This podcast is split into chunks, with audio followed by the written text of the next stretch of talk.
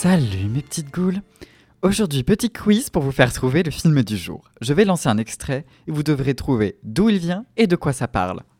Je sais ce que je ferais si j'avais une queue. Si j'avais une queue, elle me ferait bondir, frétiller, envoyer un ballon jusqu'au ciel. J'en serais si fière que jamais je ne la laisserais tomber. Je la balancerais, elle pointerait vers le soleil. T'as vraiment l'esprit mal placé. Alors, ça vient d'où et ça parle de quoi? Justine, est-ce que t'as une idée?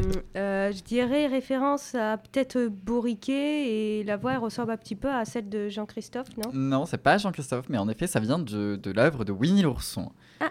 Une œuvre de Disney. Alors, aujourd'hui, du coup, on retourne en enfance avec le film Winnie the Pooh, Blood and Honey, sorti en 2023, et oui, l'œuvre est tombée dans le domaine public cette année-là, et réalisé par Rhys Frake Waterfield. Voyageons dans la forêt des rêves bleus pour gambader avec Winnie, Porcinet et leurs amis. Le film commence sur la petite histoire. Jean-Christophe, se promenant dans les bois, rencontre cinq animaux anthropomorphes. Alors pour les plus incultes, anthropomorphes, ça veut dire des animaux à caractéristiques Ouais, bah, humaines. Donc il y a Winnie l'ourson, Porcinet le cochon, Coco lapin, Maître hibou et Bourriquet l'âne. Ensemble, ils jouent et se font des pique-niques avec la nourriture que Jean-Christophe apporte. Mais ce dernier, après des années à voir ses amis tous les jours, grandit et doit se rendre à l'université. Moment très triste. Winnie et ses amis se sentirent abandonnés et ne pouvaient plus manger puisque c'était l'humain qui apportait la nourriture. L'hiver fut froid et le groupe connut une famine extrême. Alors, Winnie prit une décision. Le groupe se tourna vers Bourriquet, le tuèrent et le mangèrent. Cet événement traumatisa les survivants et ils jurèrent de se venger des humains et surtout de Jean-Christophe. Ils se divisèrent en deux et ne parlèrent plus jamais. Cinq ans plus tard, Jean-Christophe est fiancé avec Mary. Il lui confia son secret et décida de l'emmener voir ses anciens amis. Mais quand le couple arrive sur place, le lieu est un peu délabré. Jean-Christophe cherche Winnie, mais c'est Marie qui le trouve en premier. Ou plutôt c'est Winnie qui trouve Marie puisqu'il l'étrangle à mort avec une chaîne. L'humain restant s'enfuit mais se fait capturer par Porcinet. Les deux animaux traînent leur ancien ami jusqu'à une grotte où gisent les ossements de Bourriquet et brûlent devant ses yeux le cadavre de Marie. Maria a vécu une expérience traumatisante qu'elle raconte à sa psy. Maria et pas Marie. Elle s'est fait stalker et harceler sexuellement par un type chelou qui s'est introduit dans sa maison. Mais alors c'est qui Maria? Et ben là c'est le moment où le film il il change complètement de personnage principal. Donc pour se soigner, elle et ses amis, Jessica, Alice, Zoé et Lara, décident de louer une cabane dans les bois dans la forêt des rêves bleus. Tina, la dernière des amies, se perd et en essayant de retrouver son chemin, se retrouve nez à nez avec Winnie qui, après avoir pris soin de lui enlever le t-shirt pour avoir les tchouches à l'air, l'enfonce vivante dans le broyeur. Et là, rien ne nous est épargné, que ce soit son corps passant dans les lames à la bouillie qui en ressort. L'ours retourne dans sa cabane où Jean-Christophe est enchaîné par les bras, torse nu. Winnie attrape la queue de Bourriquet et fouette l'humain encore et encore. Et comme ça ne suffisait pas, il place les restes squelettiques de Marie devant lui et l'arrose de son sang. Revenons aux filles, qui passent leur meilleure soirée. Lara se détend dans le jacuzzi tout en prenant quelques photos d'elle pour ses réseaux sociaux. Et vu les images, je parle pas d'Instagram mais plutôt d'OnlyFans. hein. Elle regarde ses photos et elle voit une silhouette derrière, une silhouette très étrange.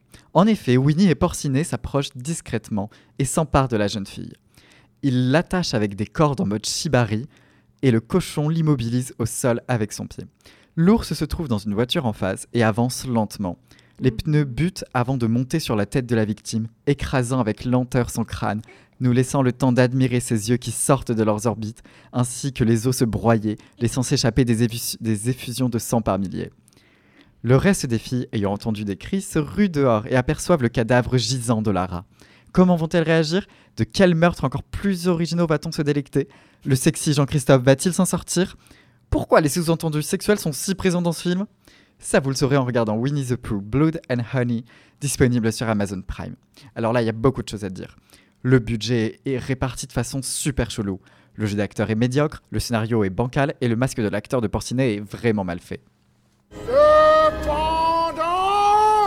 Les effets spéciaux sont incroyables, hein. rien ne vous est épargné. On a du gore de Saw, voire pire. Oui, parce que Saw, c'est pas hyper choquant non plus. hein. Genre, un peu niveau Terrifier. Pour ceux qui savent pas, regardez ça en famille.